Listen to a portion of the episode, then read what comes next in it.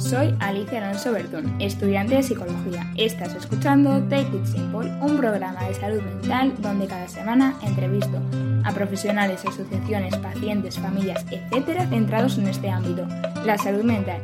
Concretamente, en este episodio hablo con Anabel González, psiquiatra en el Sistema de Salud Pública Español, graduada en Medicina y Criminología, miembro de la Junta Directiva de la Asociación MDR España en pasadas legislaturas miembro de la Junta de la ESTD, Sociedad Europea para el, Estudio del Trauma y la Disociación, hasta el presente año, miembro de la ISSTD, Sociedad Internacional para el Estudio del Trauma y la Disociación, conferenciante, profesora, autora de diversos artículos y libros exitosos como No soy yo, lo bueno de tener un mal día, las cicatrices no duelen. Galardonada con diversos títulos y, como ya hemos podido ver, presenta una amplísima formación. Así que dicho todo esto, eh, empezamos. Hola Anabel, ¿qué tal estás? Hola, encantada de estar aquí charlando contigo. Muchas gracias. Eh, bueno, ¿estás preparada para comenzar la entrevista? Lista. Genial. Bueno, pues la primera pregunta que quería hacerte es eh, ¿qué es la gestión emocional y por qué es tan importante?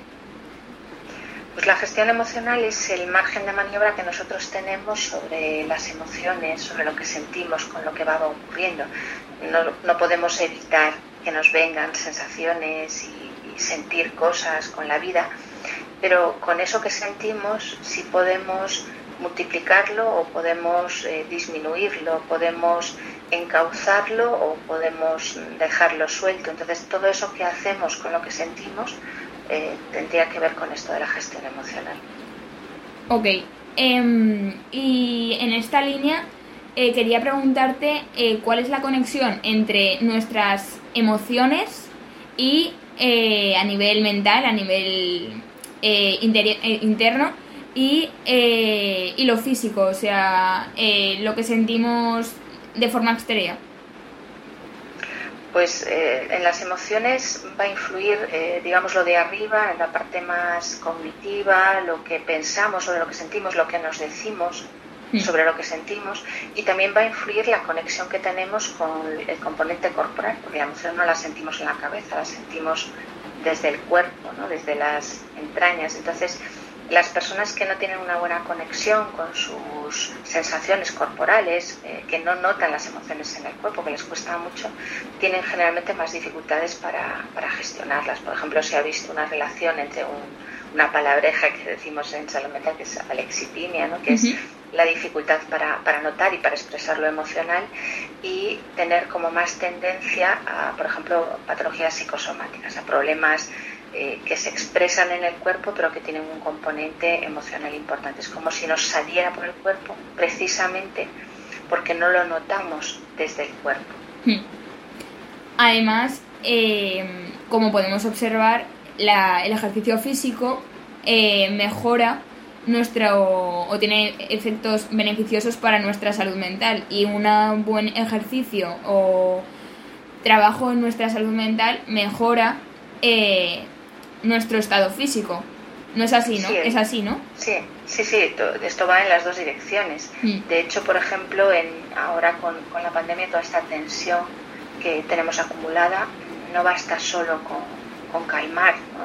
también hay que soltar y para soltar necesitamos soltar eh, físicamente y bueno, y hemos paseado mucho y hemos procurado también eh, sacar parte mm. de esa tensión que llevamos acumulada ¿no? y una cosa ayuda a la otra.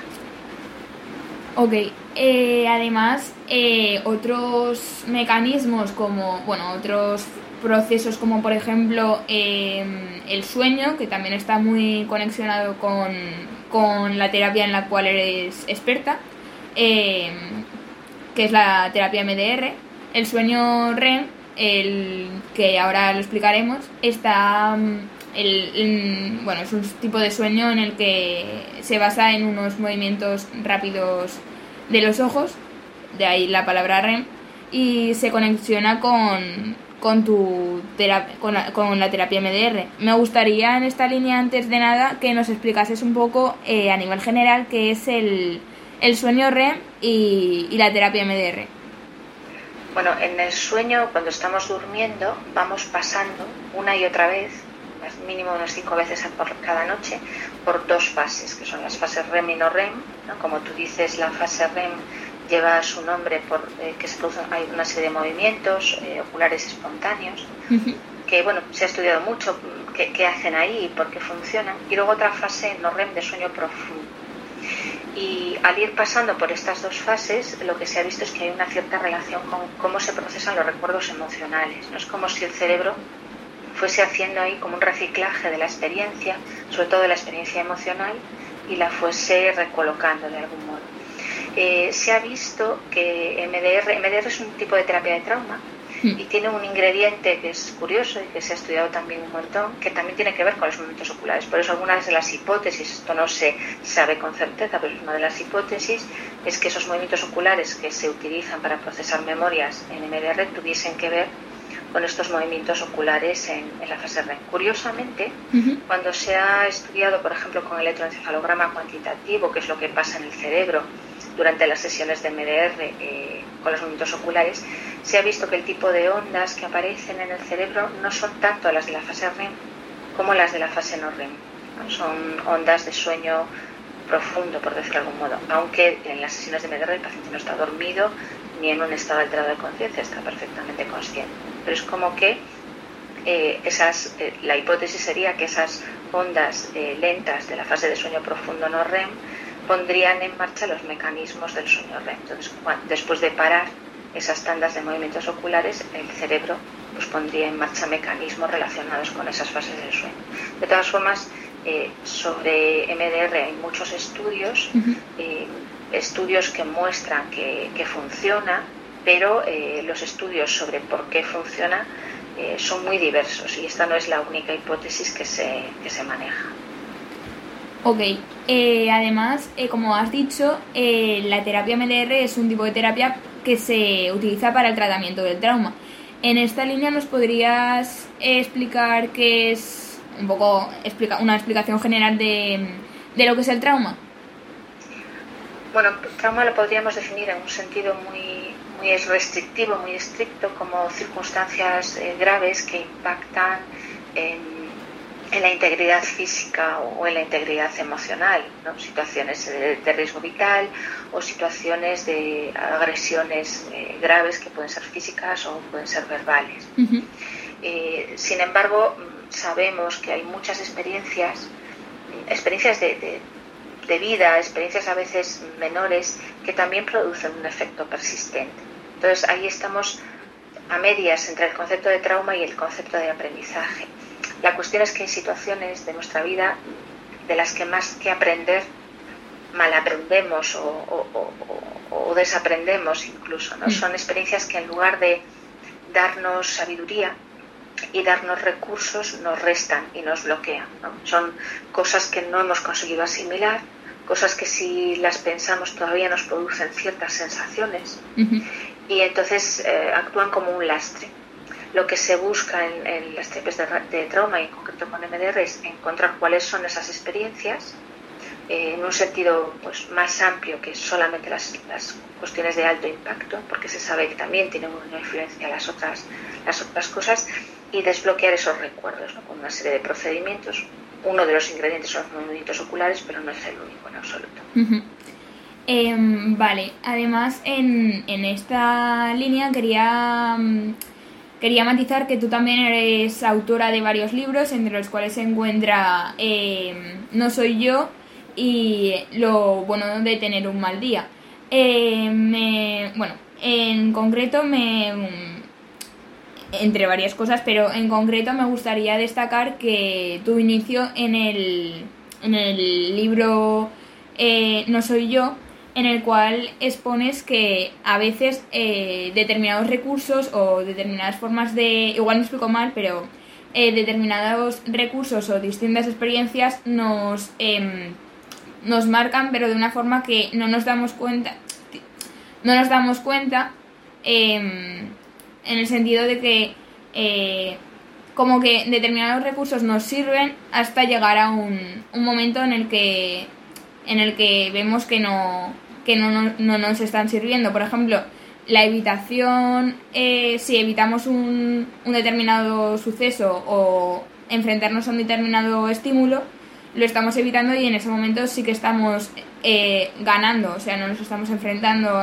al, al estímulo, pero o el control, no sé si me explico, pero quería que explicases un poco, un poco eso. Esto, a ver, esto viene más recogido en el, en el libro de Lo bueno de tener un mal día. En el de No soy yo, lo que cuento es bueno, un poco todos estos conceptos de trauma, de apego, de disociación, de cómo llegamos a ser como somos y cómo nos definimos a nosotros mismos, lo que aceptamos, lo que rechazamos de nosotros, este tipo de, cosas. El, lo bueno de tener un mal día va más sobre regulación emocional y ahí sí que hablo mucho de estos mecanismos, de, de la evitación, que es bueno, pan para hoy, hambre para mañana. En el momento que evitamos algo, pues sentimos alivio, pero a veces si eso es algo que finalmente vamos a tener que enfrentar, cuando lo hacemos estamos en peores condiciones al no habernos enfrentado, al no haber practicado a, llevar este tema. Entonces, bueno, mm, eh, hablo de una serie de mecanismos, pues la evitación, el control, el suprimir las emociones, intentar empujarlas para abajo y tratar de que no salgan o intentar controlarlas, el, darle vueltas y vueltas a la cabeza, todas estas cosas que son sistemas que más que ayudarnos, por lo menos no ayudarnos de verdad a, gestionar lo que estamos sintiendo, juegan en contra. Parece que ayudan, porque cuando yo estoy controlando algo, eh, ahí siento algo remotamente parecido a la seguridad, pero no es verdadera seguridad, mm. no es una sensación de seguridad interna. Porque el control eh, en algún momento la vida tiene cosas siempre que se van a salir de ese control. Hmm. Entonces, las personas que solo funcionan a través del control en esos momentos se, desbaratan. Entonces necesitamos sistemas a prueba de imprevistos, a prueba de, pandemias o de sucesos hmm. y, que nos permitan gestionar las dificultades de la vida, que la vida viene con ellas. Ok, pues muchísimas gracias. Y además em, se me plantea otra, otra cuestión que es, eh, ¿nos podrías hablar un poco a nivel general de cuál es la relación, muy en general, eh, de, del vínculo de apego y cómo gestionamos nuestras emociones? Bueno, muy en general porque sería para sí, mucho rato, pero el, vínculo de apego es la forma en la que nos conectamos a nuestros cuidadores cuando somos pequeños. Lo necesitamos, los seres humanos no nos desarrollamos solos en el aire, sino que nos desarrollamos apegados a un cuidador. Entonces, esa forma de, establecer ese, ese vínculo de apego va a relacionarse con cómo funcionamos en las relaciones después y con cómo funcionamos por dentro por ejemplo, si nosotros hemos crecido con unos vínculos de, rodeados de preocupación, con un apego preocupado, nosotros probablemente llevemos mal la distancia con las personas y nos sintamos menos autónomos, menos capaces de regularnos solos. En cambio, si hemos crecido en un apego más distanciante, más evitativo, con menos conexión emocional, seremos mm, patológicamente autosuficientes. O sea, siempre lo haremos todos solos, incluso cuando hacerlo con otros sea mejor o nos ayude más o sea más llevadero. No nos permitiremos nunca hacer las cosas solos. De modo que eh, eh, esa forma en la que establecemos los vínculos eh, influye en cómo funcionamos por dentro. En, hmm. en, un apego distanciante estamos mucho más desconectados emocionalmente. Haremos las cosas y funcionaremos, pero siempre con muchas más dificultades para conectar. Y en los vínculos desorganizados, pues vamos a dar bandazos seguramente de un extremo al otro y no tendremos una forma estable ni de relacionarnos con los demás ni de funcionar por dentro. Eso sería más o menos un, resumen. Ok, pues muchísimas gracias. Y ahora ya la última pregunta es un, un tema que tú eres bastante eh, que eres especialista en, en este, que es la disociación. ¿Podrías explicarnos un poco, a nivel muy general también, eh, qué es la disociación? La disociación es una respuesta a situaciones que nos abruman y nos sobrepasan intentamos poner en marcha sistemas de, regulación más o menos funcionales, más o menos efectivos, pero cuando ya no podemos más, en ocasiones es como si nos saltaran los fusibles y nos desconectamos. Esto es un tipo de disociación que tiene que ver con el distanciamiento de uno mismo, de las sensaciones, del cuerpo. Y luego hay otro tipo que tiene que ver con que hay determinadas cosas que yo no puedo asimilar, ¿no? experiencias, recuerdos, emociones, eh, pensamientos. Entonces, todo eso que no puedo asimilar y que no puedo pararme a reflexionar sobre ello, porque a lo mejor en el momento en el que está sucediendo es imposible, o siento que es imposible, entonces lo meto en, un compartimento, lo meto como en un cajón y procuro no abrirlo. Entonces, eh, se va creando una dinámica en la que determinadas cosas las voy mandando por ahí y al final pues de ahí acaban saliendo ya eh, impulsos que a veces yo no reconozco, emociones que yo no sé de dónde vienen, pensamientos que no me parece ni siquiera que los esté pensando yo, porque están en una parte de mi mente, en un rincón, mm. eh, bueno, pues que está lleno de cosas eh, sin, sin, elaborar, sin gestionar. Esto sería otro tipo de, de disociación. Ok, pues, pues hasta aquí la entrevista. Muchísimas gracias por participar. recordarte ya te lo he dicho antes, pero me gusta recordarte lo que eres una gran referente para mí, eh, porque en general por todo, pero sobre todo porque eh, eres especialista en, en, MDR y me encanta tu forma de, de vivir eh, la, la medicina, la psiquiatría y en general la salud mental. Y bueno, pues muchas gracias. Muchas gracias.